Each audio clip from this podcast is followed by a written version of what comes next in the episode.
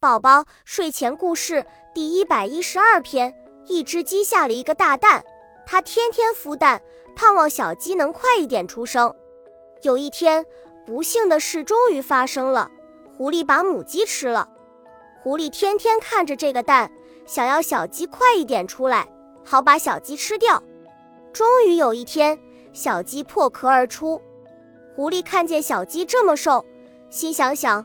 小鸡又瘦又小，肯定光骨头，很少有肉，味道不好，不会鲜美。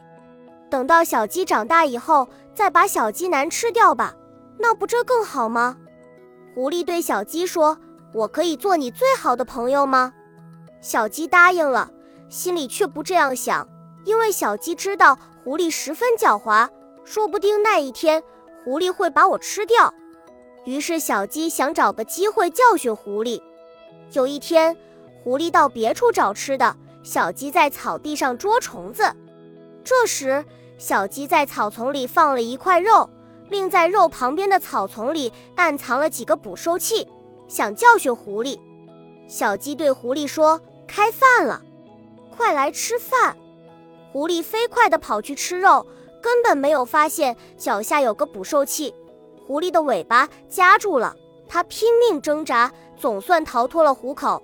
可是尾巴被挣扎断了。还有一次，小鸡想把狐狸炸死，于是买了一个汉堡包。他把爆竹放进了汉堡包，点燃了爆竹，便对狐狸说：“好香的饭，咱们来一起吃吧。”这次，狐狸小心翼翼，看看四周有机关没有。狐狸找了半天也没发现问题。便放心地跑去吃汉堡包。